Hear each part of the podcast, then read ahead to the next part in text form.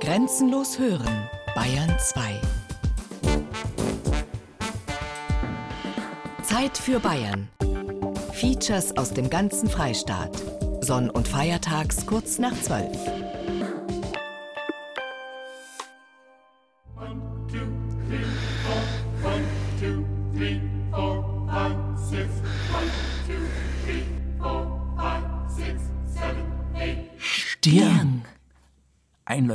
Zweiläufig. Mit drei Armen und Wendepodest. Dreiläufig. Aber auch einarmig. Und zwei Mit wandseitigem Handlauf. Ach, was gewendelt. Links rum. Und rechts rum. Zweiläufig isoradiale Wendeltreppe mit Hohlspindel und Wangensäulchen. Freitragende Halbwendeltreppe mit offenem Auge. Zwischengewendelt einläufig. Angewendelt. Ach, an- und ausgewendelt. Und musikalisch. Narrisch auch. Und falsch. Aber prächtig, was für ein Die Steigungsverhältnis. Setzstufe. das Dockengeländer. Stirn.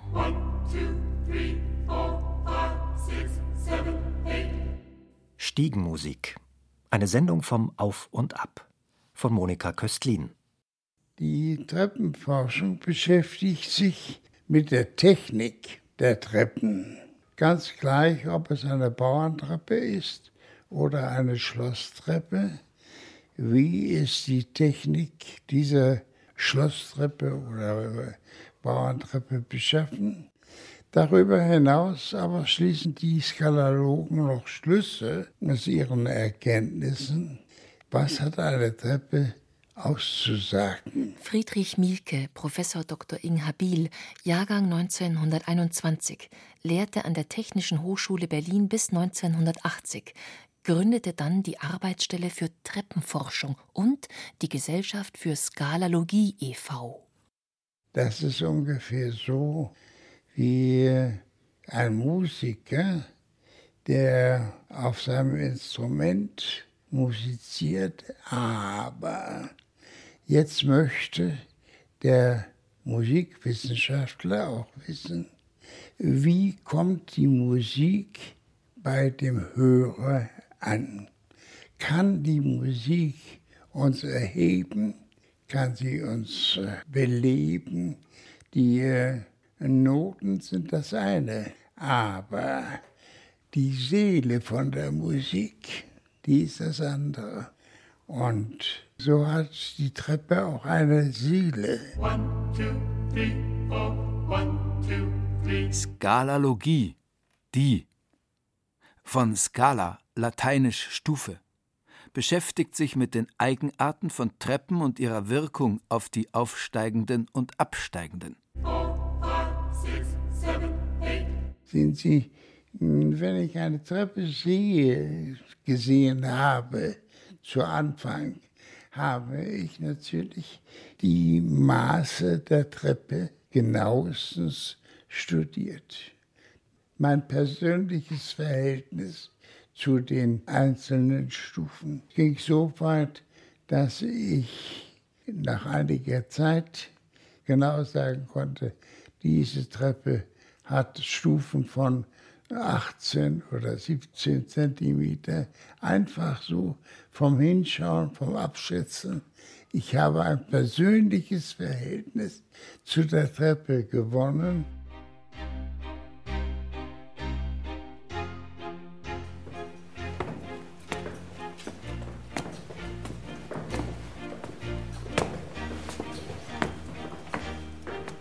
Geht letztendlich darum, dass man die unterschiedlichen Weisen sowohl einmal des praktischen Treppenbaus, also Konstruktion, Materialität und anderes untersucht, aber auch auf der anderen Seite auf die architektur- und kunstgeschichtliche Bedeutung von Treppen eingeht.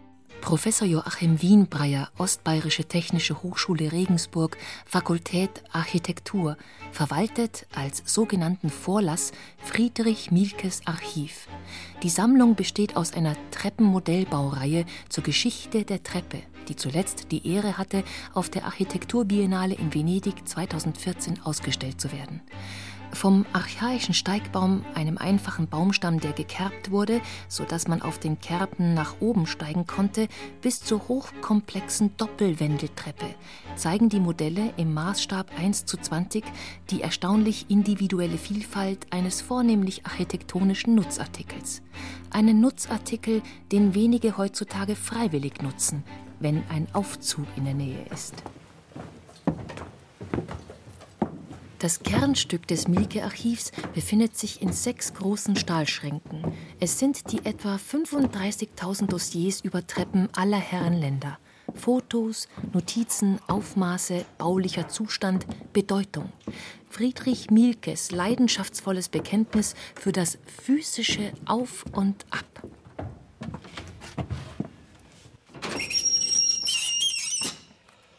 So ein Dossier besteht aus einem DIN A4 Briefumschlag, der aufgeschnitten ist an der Längsseite.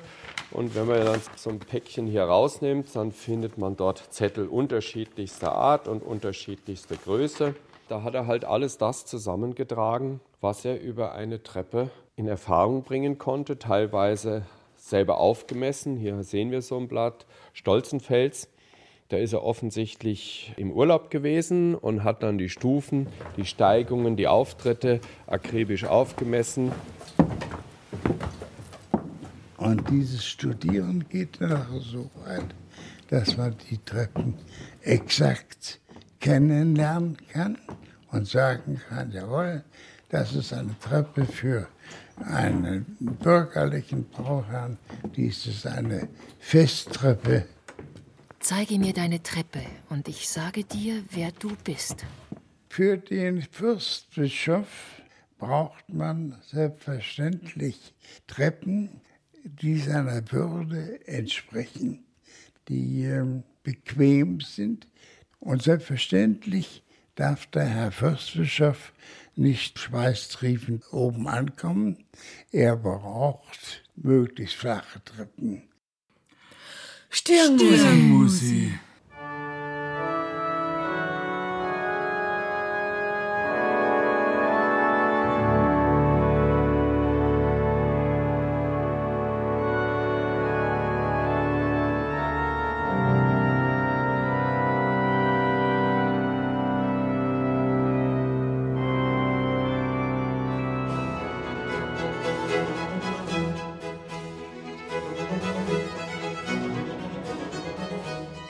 In Würzburg befindet sich eines der schönsten Treppenhäuser der Welt.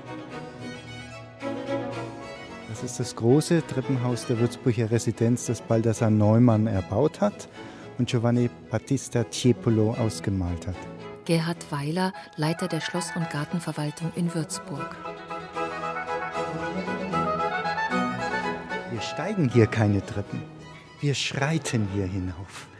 Das ist ein kleiner Unterschied. Wir müssen uns hier immer zurückversetzen in das 18. Jahrhundert, eine ganz eine andere Zeit. Und wenn wir genau hier am Treppenfuß schon stehen, fallen uns natürlich diese sehr niedrigen Stufen auf. Gerhard Weiler misst eine Tritthöhe von 11 Zentimetern bei einer Tritttiefe von 39 Zentimetern. Man muss sich überlegen, andere Gewänder, andere Zwänge. Und Balthasar Neumann hat ein Stiegenhaus gebaut, in dem man hinaufschreitet. Ja, man muss das Bein noch nicht allzu hoch heben.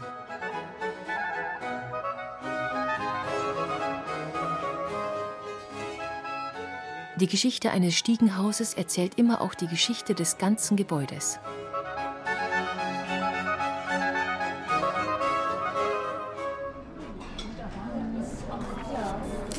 Warte, da steht's.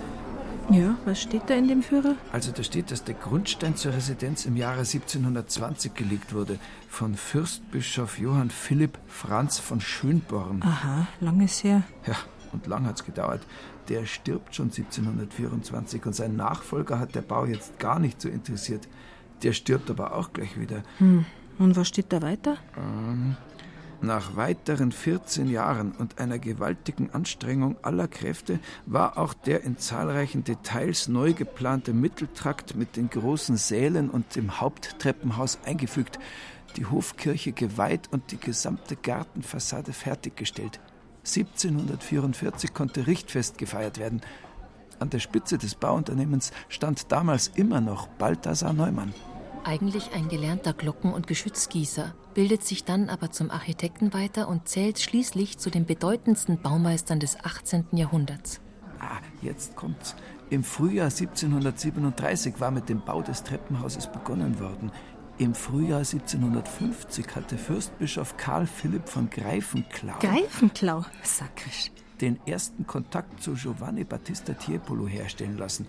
Damit bewies er nicht nur Sinn für künstlerische Qualität, indem er den besten zeitgenössischen Freskanten Europas. Äh, Freskanten? Ja, halt einer, der ein Fresko malen kann. Gemälde nicht auf Leinwand, sondern auf frischen Putz. Also der hat diesen Tierpolo geholt. Da hat er aber bestimmt tief in die Tasche greifen müssen. Ja, so steht's auch im Führer.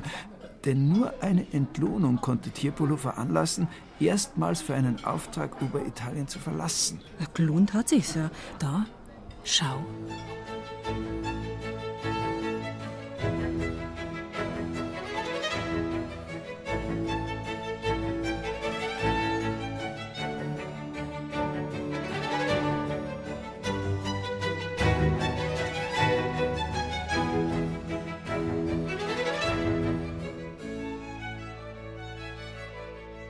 Fühlen Sie sich mal in das 18. Jahrhundert zurückversetzt.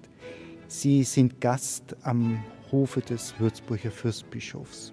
Sie sind mit der Kutsche hereingefahren in das große Vestibül. Sie konnten sechsspännig einfahren. Die Kutsche konnte drehen. Der Gast steigt hier am Beginn der Stufen aus und der erste Blick geht hinauf. Nur das Mittelteil dieses Treppenaufgangs ist zu sehen. Das imposante Deckenfresko. Er sieht eine ganz wilde Szene, die Tiepolo gemalt hat.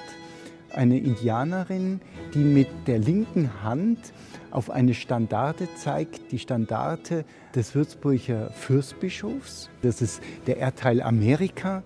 Und der Gast sollte hier bereits wissen, an was für einem Hof er ist und welche Bedeutung der Fürstbischof hat. Nämlich damit soll signalisiert werden, die Herrschaft des Würzburger Fürstbischofs ist weltumspannend, sie reicht sogar bis nach Amerika.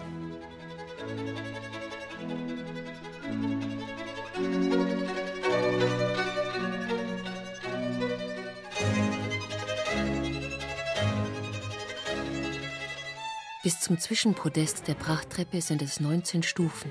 Hier erahnt man erst das sogenannte Umkehrpodest. Die Treppe dreht sich und führt mit zwei weiteren Armen hin zum Weißen Saal im ersten Stock, von dem aus man dann den Kaisersaal betritt, den prachtvollsten Raum in der Würzburger Residenz. Das normale Volk oder das normale Personal im Haus hat natürlich die große Stiege nur ganz, ganz selten genutzt. Es gibt diese Dienerschaftstreppenhäuser, sagen wir es mal so. Und es gibt aber auch noch zwei Treppenhäuser. Eines wissen wir ganz gewiss. Das ging zur fürstbischöflichen Wohnung von Friedrich Karl von Schönborn. Wir wissen auch ein zweites Treppenhaus, das sehr bescheiden ausschaut, das aber offensichtlich in die erste Fürstbischofswohnung geführt hat, denn die große Treppe war der letzte Bauabschnitt der Würzburger Residenz. Das Cour de Logis war der dritte Bauabschnitt. Erst wurde Nord, dann Südflügel gebaut und zum Schluss wurden beide mit dem Cour de Logis verbunden. Giovanni Battista Tiepolo vollendete das Deckenfresko im November 1753. Erst 23 Jahre später, 1776, war das repräsentative Würzburger Prachtstiegenhaus vollständig fertiggestellt. Gerhard Weiler weiß aber noch eine Geschichte aus der Planungszeit in den 20er Jahren des 18. Jahrhunderts. Balthasar Neumann war ja der Architekt dieses Hauses, aber viele Kollegen von ihm haben mitgeschnappelt, wie man so schön sagt. Unter anderem äh, Lukas von Hildebrand, äh, der Hofarchitekt aus Wien.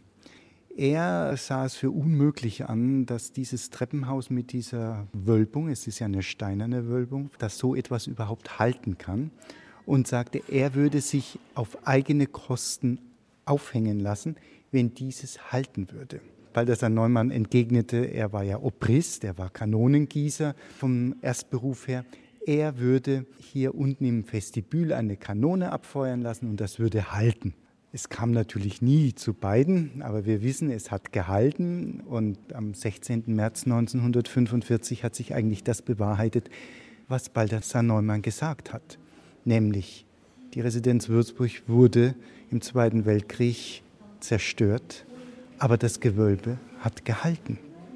Und so erbarmungslos ist Geschichte. A Stirn is a Stirn, is a Stirn.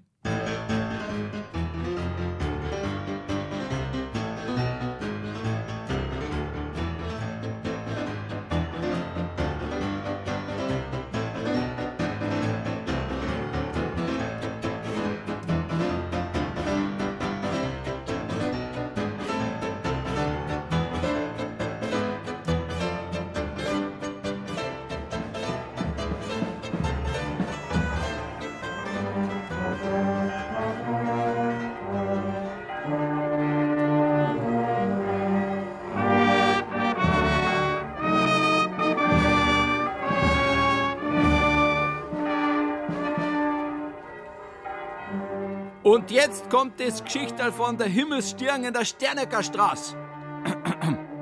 Einer ist gestorben im dritten Stock. Da haben sie ihn holen wollen. Im Sarg haben sie ihn dann eingelegt und ausgetragen wollen. Steil oben ist gegangen über die Himmelsstirn. Und auskummer ist einer der Sarg und kupft von einer Stirn zu der nächsten. Außer durchs offene Haustierl und um übern Gehsteig ist er gerutscht bis zum Nachbarhaus. Und? Wie ist dem Ganger, der Dringling ist im Sarg? Ausgefallen ist er nicht, aber ohne das Totenkistel hätt's ihn da bräselt.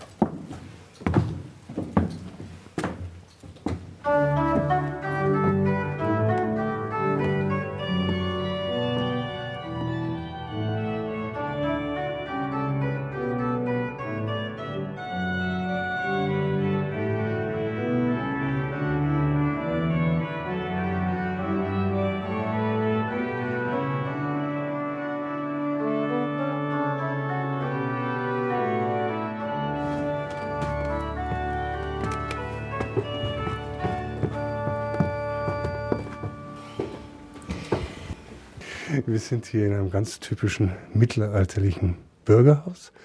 Sprich, wir haben ein Haus, in dem, in Anführungszeichen, der Bürger mit all seinen Lebensbedingungen, ja im besten Sinne des Wortes, gehaust hat.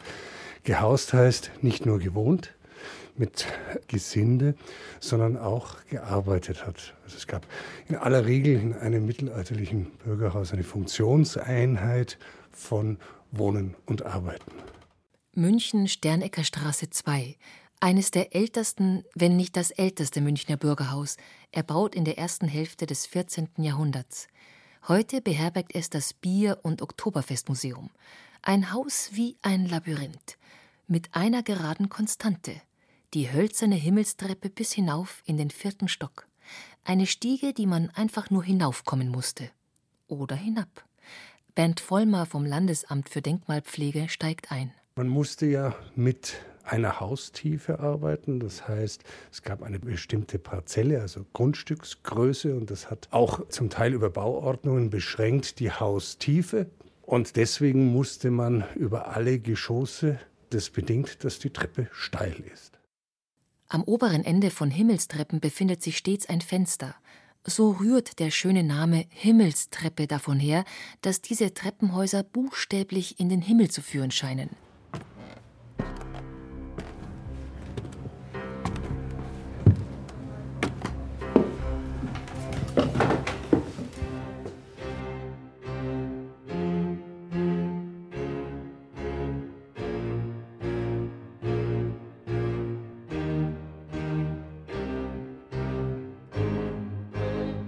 Himmelstreppe in der Sternecker Straße ist nur eine von vielen Treppen, die sich im Gebäude finden. Von ihr aus betritt man hauptsächlich die Wohnräume bzw. die Räume des heutigen Museums. Wir treten ein und stehen gleich vor einer weiteren Stiege. Von der Situierung ist es eine Binnentreppe, das heißt eine zusätzliche zur Himmelstreppe, um zwei Geschosse auf einem schnellen Weg zu verbinden, und zwar von innen. Und das ist jetzt eine andere Form, auch schon der mittelalterlichen Treppe, nämlich eine sogenannte Podesttreppe. Das heißt, ich habe einen Treppenlauf mit weniger Stufen, komme dann etwa auf der Hälfte des Geschosses auf ein Podest und an der Stelle geht es anders als bei der Himmelstreppe nicht in der gleichen Richtung weiter, sondern es wechselt. Hier haben wir eine ganz besondere Situation. Wir gehen erst mal 90, dann drei Stufen runter und dann wieder in die Gegenrichtung 180 Grad, zwei weitere Stufen.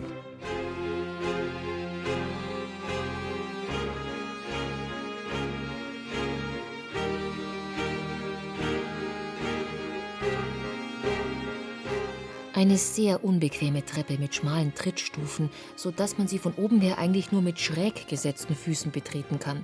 Diese Eigenheit entdecken wir auch noch bei den zahlreichen anderen Stiegen in diesem Haus. Es ist ein wahres Treppenhaus. Hier nochmal eine ganz archaische Treppenform, eine sogenannte Einschubtreppe. Sie haben links und rechts einen Holm, das heißt zwei Holzbalken, die von einem Geschoss bis zum nächsten reichen geradläufige Treppe und in diese Holme, in diese Holzbalken sind eingeschoben die Stufen und zwar die Trittstufen. Man braucht hier keine Setzstufe, sondern man hat nur einen Tritt und es hat den Vorteil eine solche Treppenkonstruktion, dass die sehr steil sein kann, weil man kann immer, weil man keine Setzstufe hat, unten drunter treten unter die nächste Trittstufe. Eine Treppe, die man deshalb im Prinzip nur hinaufgehen konnte, nicht aber hinunter, es sei denn rückwärts, wie auf einer Leiter.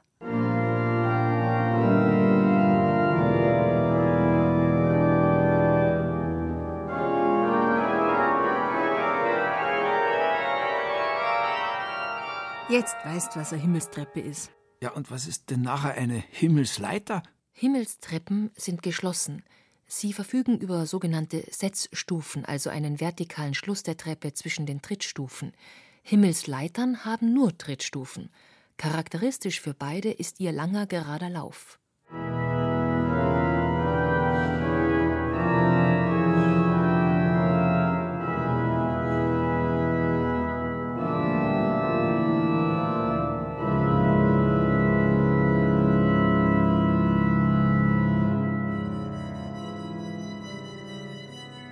Wenn es auch nicht ganz hinaufgeht bis zum lieben Gott, sondern nur in den fünften Stock, diese Stiege ist selbst ein Traum.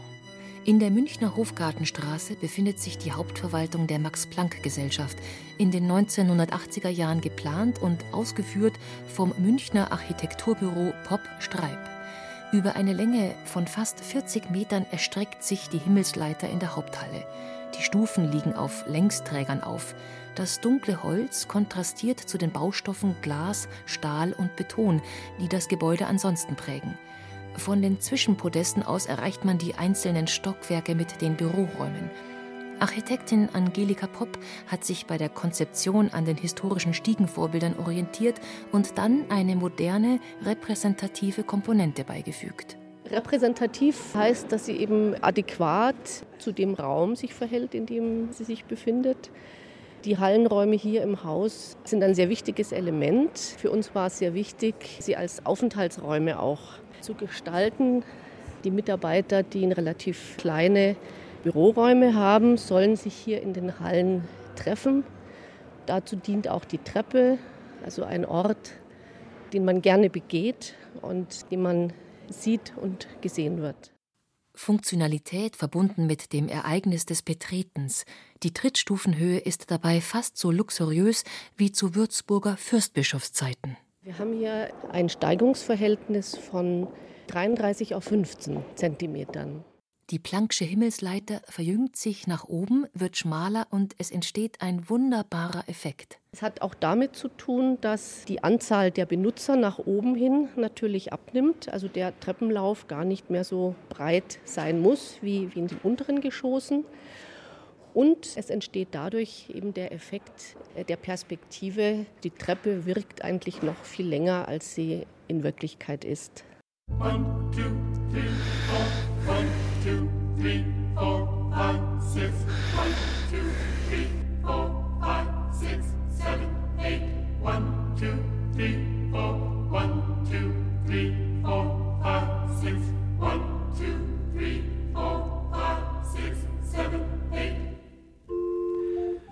So, jetzt rasten wir erst einmal und lassen die anderen die Stirn steigen. Oh, gern.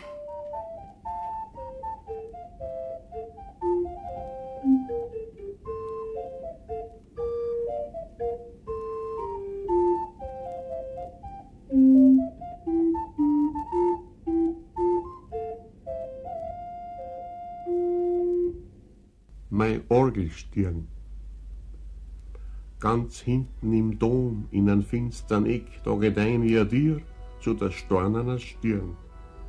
Es liegt Platten auf Platten, es geht rund um und um, bis du aufkommst aufs Chor, wo die Orgel drum steht. Sind auf, sind abgedabt, 500 Jahre schon viele Musikanten mit ihren Schuhen. Da brauchst du nicht zu wundern, du wirst das verstehen, wann vom Rauf und vom Runter ganz vertreten sind Steuern. Oft bin ich aufgelaufen, als war ich noch jung. Oft kroch er ganz miert mit seinem Strick an der Wand. Lieber Herrgott im Himmel, lass gelten, wann ich etwa auch dazu gemacht hab, einen kleinen Kratzer in Stein.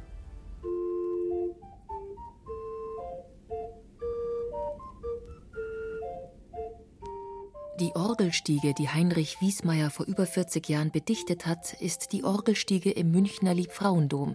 Da war er Domorganist. Eine beängstigend enge, schmucklose Wendeltreppe mit hohen, unverkleideten Backsteinstufen, 60 Stück an der Zahl. Nichts für fußlahme Kirchenmusiker. Früher war hier ein Seil gespannt, ein Strick. Das ist auch typisch für die gotischen Treppen dass ein Hanfseil gespannt ist. Aber bei der letzten Renovierung hat man eigenartigerweise, wo sonst so auf Denkmalgerechtigkeit aus ist, dieses Hanfseil entfernt und diesen schmiedeisernen Lauf angebracht. So, jetzt kommen wir schon ein bisschen ins Schnaufen. Monsignore Hans Leitner, der gegenwärtige Domorganist und Domvikar. Das ersetzt ein bisschen das Bergsteigen oder trainiert dafür. Wo man keinen Platz gehabt hat, aber auch keine Geschosstiefe für eine Himmelstreppe, da ist man mit der Treppe halt rundherum nach oben. In Burgen gab es die Treppentürme. Da erzählt man sich, sie seien alle rechtsgewendelt gewesen, im Uhrzeigersinn. Wenn also der Feind von unten heraufstürmte, hatte er sozusagen das Schwert in der falschen Hand. Und die Verteidiger der Burg, ebenfalls vermeintliche Rechtshänder, hauten ihnen mächtig eins drauf, und die Burg war gerettet.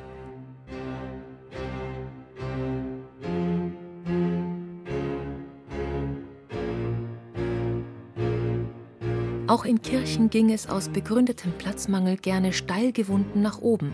In so manchem Wohnhaus der Gegenwart verbinden Wendeltreppen Zwischengeschosse.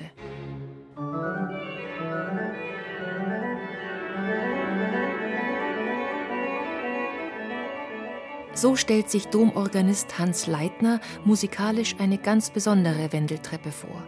Die Doppelwendeltreppe in der Regensburger Neupfarrkirche. Wir treffen Professor Wienbreyer vom Institut für Treppenforschung wieder. Mit dieser Doppelwendeltreppe hier in der Neupfarrkirche hat es ja eine besondere Bewandtnis. Das heißt, es sind zwei Treppenläufe, die um ein Zentrum unabhängig voneinander funktionieren. Man kann also sozusagen gleichzeitig rauf und runter gehen, ohne sich zu begegnen. Man muss sich das vorstellen wie eine steinerne Doppelhelix, die Struktur, die unser Erbgut enthält. Wie kommt man denn als Baumeister im 16. Jahrhundert auf so eine Idee? Die neue Pfarrkirche war ja ursprünglich eine katholische Wallfahrtskirche. Ich glaube, Grundlage war eine Marienerscheinung hier gewesen, zu deren Ehren diese Kirche also gebaut werden sollte.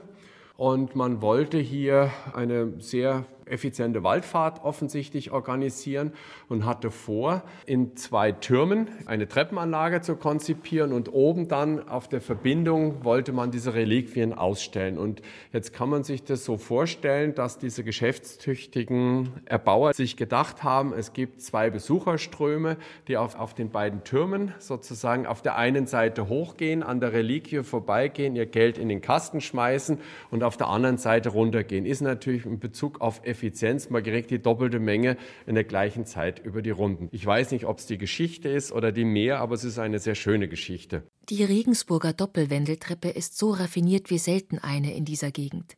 Übrigens soll der Urentwurf dieser Treppenform von keinem geringeren als von Leonardo da Vinci stammen.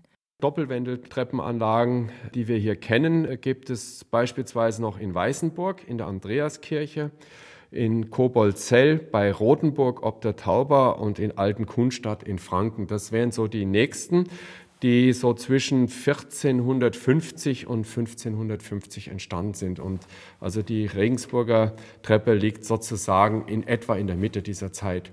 Ebenfalls in Regensburg im Naturkundemuseum Ostbayern steht sozusagen das Gegenstück zur Doppelwendeltreppe der Neupfarrkirche, eine prachtvolle Halbwendeltreppe aus dem 19. Jahrhundert. Hans-Jörg Wunderer, der Leiter des Museums, steigt sie jeden Tag hinauf und hinunter. Ja, eine Holztreppe in unserem Naturkundemuseum, das eigentlich ein privates Palais war. 1804 gebaut Entworfen wurde der Plan von diesem Haus von einem relativ berühmten Architekten. Hatte der Dahlberg Fürstbischof mitgebracht aus Mainz, ein Portugiese namens Derigoyen. Herr Müller, der damals dieses Haus hier erbauen ließ, konnte sich leisten, den Star-Architekten für seine privaten Zwecke einzusetzen. Und er hat hier einen ganz tollen Entwurf gemacht also eine freitragende Holztreppe über zwei Stockwerke. Ein rechtsgewendelter Stiegenhalbkreis führt zum ersten Stock und endet dort im Vestibül wie auf einem Zwischenpodest. Von dort setzt, genau oberhalb des ersten Stiegenhalbkreises, ein weiterer an und führt in den zweiten Stock. Die Treppe ist freitragend, steht mitten im Raum und wirkt überaus filigran durch das offene und kunstvoll verzierte Geländer aus Schmiedeeisen. So, jetzt langt's mal, wirklich. Pause. Herr G., eine geht noch, wenn wir schon in Regensburg sind und im Museum. Na, nein, ich mag nimmer. Er muss auch nicht. Ich zeig dir die Liedtreppe. Hier, gleich ums Eck. Da, wo die Kinder stehen. Da geht's bequem hinunter. Die Liedtreppe. Was ist jetzt das schon wieder? Innsbruck, ich muss dich lassen. Ich fahr dahin, mein Straßen. bitte, Geh weg.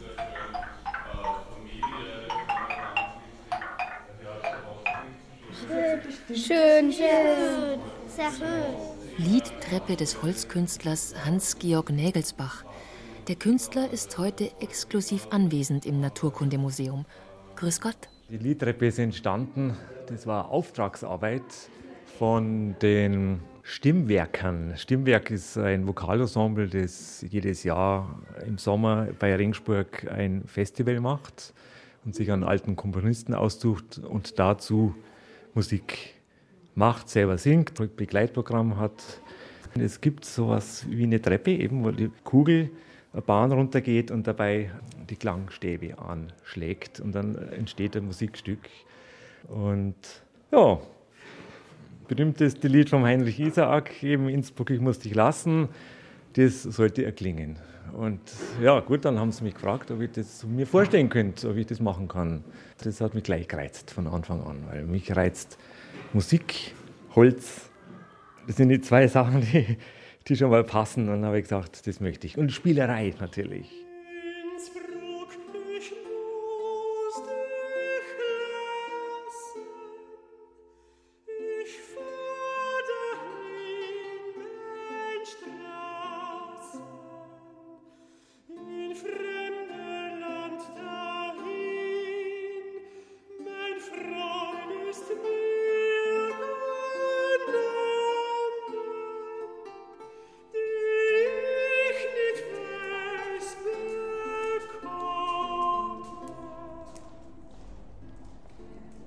Bist jetzt zufrieden?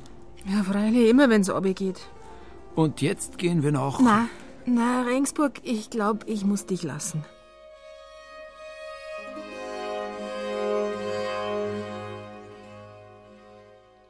Auf unserer Reise kreuz und quer durch Bayern zu prächtigen und weniger prächtigen Stiegen sind wir in Aschaffenburg angekommen.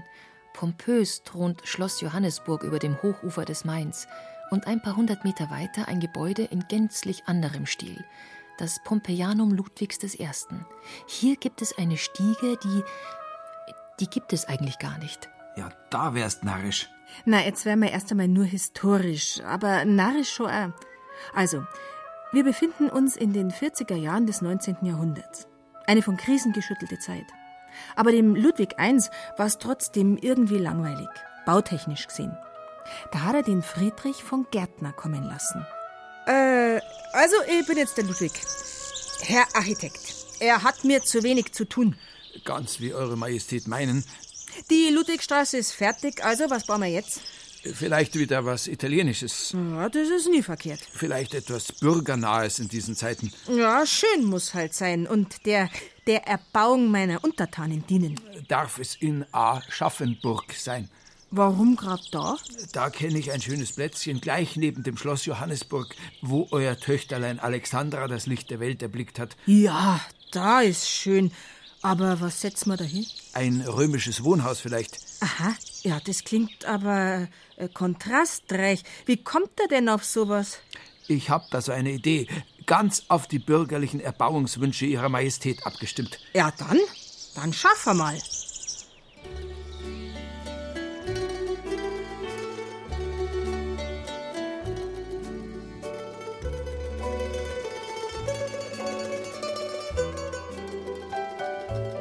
Anfang des 19. Jahrhunderts begannen in Pompeji die ersten ernsthaften wissenschaftlichen Ausgrabungen. Und der König Ludwig I., der ja ein großer Antikenliebhaber und Italien-Fan war, hat dann den Plan gefasst, er möchte auf bayerischem Boden ein antikes Haus rekonstruiert haben. Werner Hellenberger, Kunsthistoriker bei der Bayerischen Schlösserverwaltung und zuständig für das Pompeianum. Ein musealer Nachbau eines pompeianischen Wohnhauses sollte es werden, auf das alle Bayern, die Italien nie sehen werden, weil sie arbeiten müssen, doch einen Hauch Antike schnuppern über dem Main. Heute dient es als Antikenmuseum.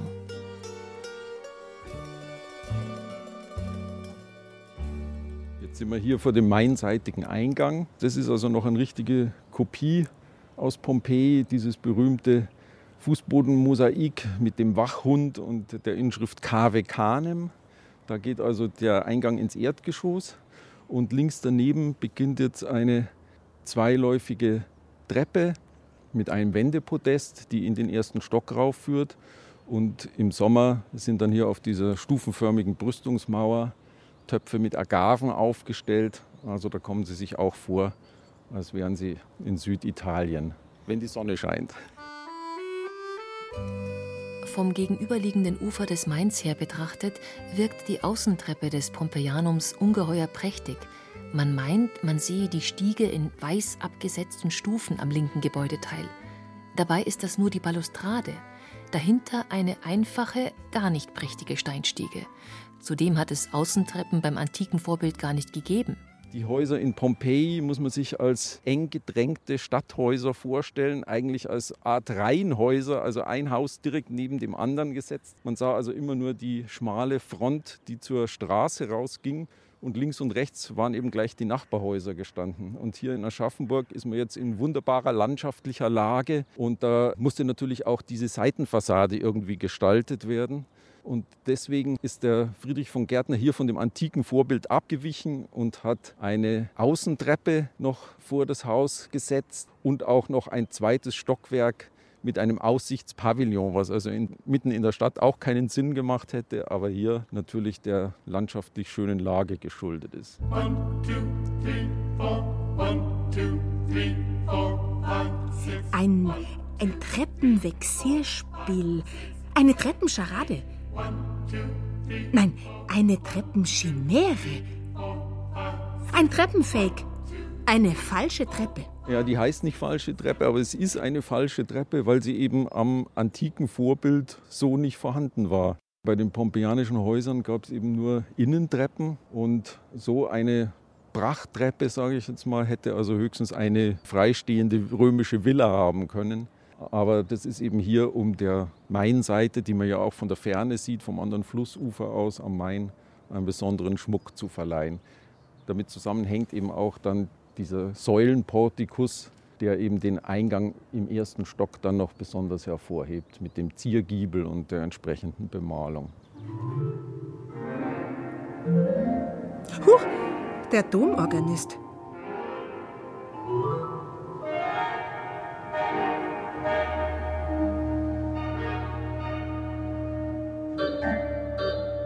Wo führt er uns denn jetzt noch hin?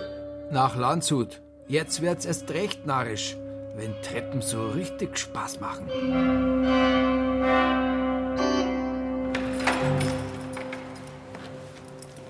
So, dann darf ich Sie erstmal hier auf der Burg begrüßen.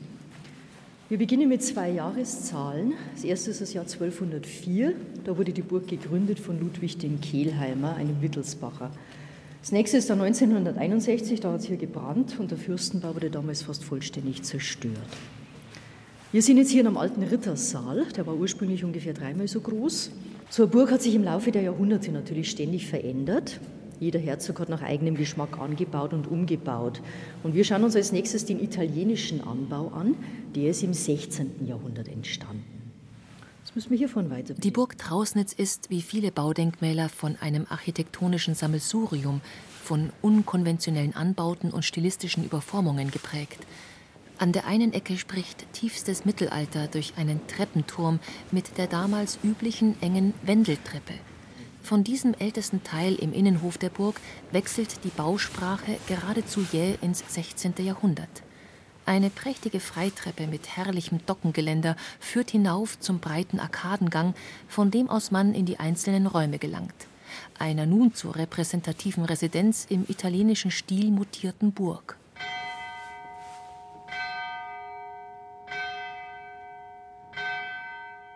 Hier auf der Trausnitz wurde Herzog Wilhelm V. 1548 geboren. Während seiner Prinzenzeit, vor allem aber nach seiner Heirat mit Renata von Lothringen, prägte Wilhelm V. das heute sichtbare Innen- und Außenleben der Burg. Er importierte Kunst italienischer Provenienz bis hin zum Renaissancegarten inklusive Tierpark mit echten Löwen. Er leistete sich den sogenannten italienischen Anbau auf der Burg Trausnitz, in dem sich seine und die Gemächer seiner Frau befanden. Und da die übereinander lagen, braucht es Stirn von unten nach oben. Oder vice versa. So, und hier vorne sehen Sie schon die Narrentreppe. Wir gehen jetzt hier hinein. Und diese Treppe hier, die zieht sich praktisch vom Kellergeschoss. Da befand sich das herzogliche Bad. Bis in die zweite Etage. Und in jeder Etage hat sie eine Tür dann in ein gewölbtes Kabinett. Es ist eine sogenannte Schachttreppe, erzählt Brigitte Langer von der Bayerischen Schlösserverwaltung. Die Schachttreppe ist gewissermaßen die damals modernere, rechteckige Variante einer Wendeltreppe. Auch turmfähig, also platzsparend und sehr bequem zu steigen. Nur vier Stufen aus übrigens ganz schmucklosen Backsteinen führen zum nächsten Podest. Der Titel Narrentreppe bezieht sich auf die Ausmalung der Treppe. Die Wände sind verziert mit lebensgroßen Darstellungen, mit Szenen aus der Commedia dell'arte. Italienische Bühnenkunst der Renaissance mit feststehenden Charakteren und viel neckischem Stehgreifspiel. Die Commedia dell'arte hat zwei Hauptfiguren und das eine ist der Pantalone, den sieht man hier auf dem Rücken, die Treppe emporgetragen. Das ist ein venezianischer Kaufmann und er ist Kavalier, er ist immer verliebt, wird immer betrogen. Er ist sozusagen eine ganz witzige Figur. Ein Narr halt. Man kennt ihn sofort an den roten Strumpfhosen, die er trägt an der Kappe, im Spitzbart. Und sein Gegenspieler, das ist der Zanni. Dieses Spiel zwischen diesen zwei Figuren zieht sich die ganze Treppe hinauf und hinunter, immer wieder in, in unterschiedliche Szenen eingebunden.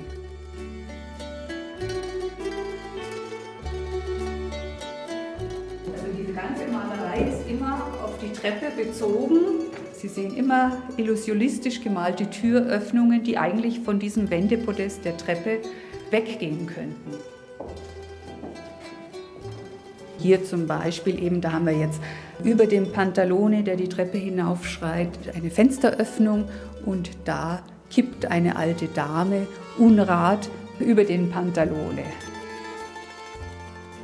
Hier sehen wir also in der Mitte den Zanni wieder in seinem typischen Gewand und er hält an der Hand oben eine vornehme Dame, unten einen Herrn. Beide tragen Kostüme, wie sie in der Zeit des Auftraggebers Wilhelms V. typisch waren. Und man vermutet deshalb auch, dass hier der Auftraggeber und seine Gemahlin Renata von Lothringen dargestellt wird. In der Komödie werden hier praktisch zwei Liebende zusammengeführt. One, two, three, four. One, two, three, four, five, six. One, two, three, four, five, six, seven, eight. One, two, three, four, one. Dann bin ich mit meiner Frau durch Frankreich gefahren bis runter nach Marseille, von einem Ort zum anderen, von einem Schloss zum anderen und habe die Treppen studiert. Äh, Tag für Tag, wochenlang. Sein Leben lang hat sich Professor Friedrich Mielke mit Treppen beschäftigt. Fast manisch studierte er sie, fixiert auf ihre Form, ihr Steigungsverhältnis, ihre Stufenzahl und was sie bedeuten könnte. Wo er selbst nicht hinkam, begann er eine wissenschaftliche Korrespondenz mit den örtlich ansässigen Architekten und Professoren. Die mussten dann für ihn steigen und messen, fotografieren und dokumentieren. Es war eine große Gemeinschaft. In unseren besten Zeiten hatten wir 70 Kollegen in ganz Europa.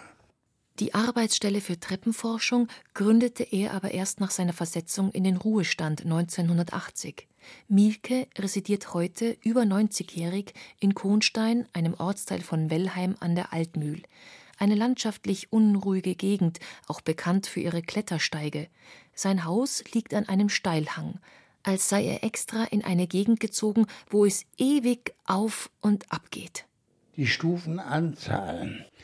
Vitruv, einer der Ahnherren der Architekturforschung, der hat geschrieben, dass die Stufen einer Treppe nicht gleich sein dürfen.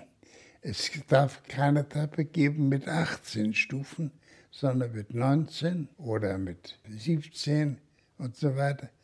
Die Stufen sollen ungleich sein. Das hat dann tiefen Hintergrund.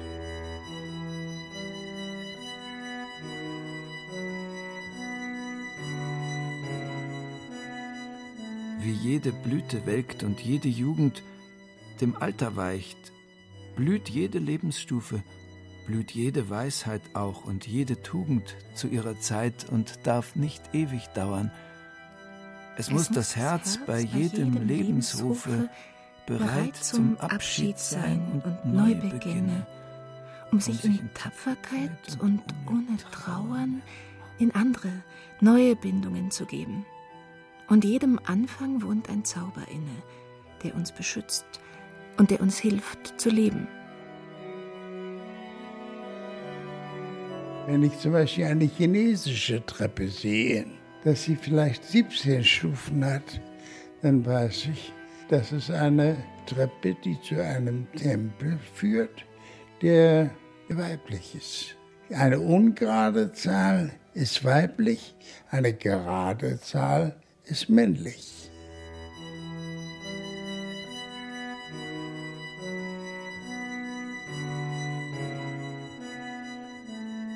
Wir sollen heiter Raum um Raum durchschreiten, an keinem wie an einer Heimat hängen.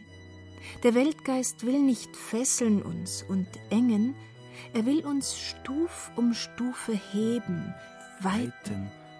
Kaum sind wir heimisch einem Lebenskreise, und traulich eingewohnt, so droht erschlaffen. Nur wer bereit zu Aufbruch ist und Reise, mag lähmender Gewöhnung sich entraffen. Es wird vielleicht auch noch die Todesstunde uns neuen Räumen jung entgegensenden. Des Lebens Ruf an uns wird niemals enden. Wohl an den Herz, nimm Abschied und Gesunde.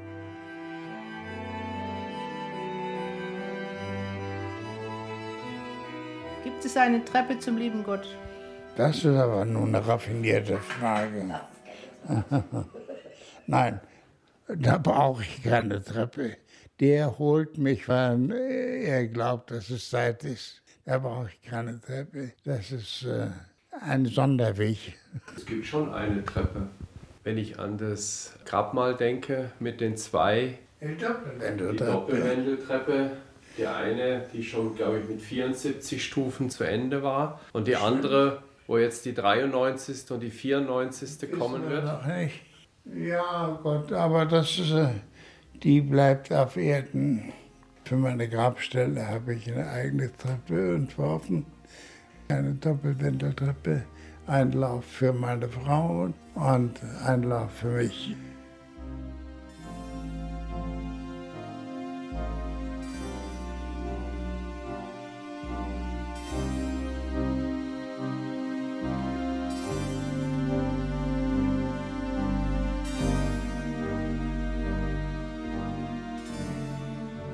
Stiegenmusik.